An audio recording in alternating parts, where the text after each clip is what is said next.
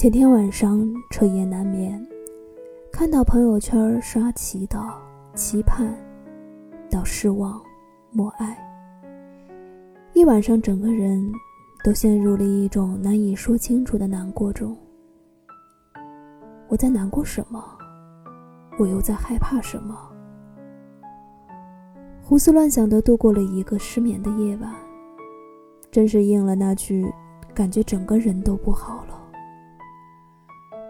我们其实害怕的是未知，因为不知道这样的日子还要度多久。当一个人知道目标，知道目的地，踏上旅途，这一路的艰辛不是害怕，而是期待，因为你知道他就在那等你到达。一条漆黑的路，远处总有一道微光在闪烁着。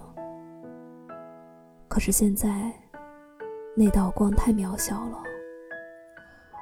我们是在不停的告诉自己，我们相信能够战胜，我们相信光明早晚会到来。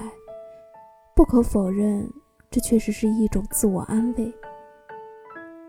其实内心最深处，是对前方的恐惧。对未知的害怕，可是这一夜的失眠倒要让我明白了一个道理，就是我需要自我恢复，因为害怕和恐惧都没有用，反而在不停的煎熬内心，煎熬着你身边的人，一个个都愁眉苦脸的。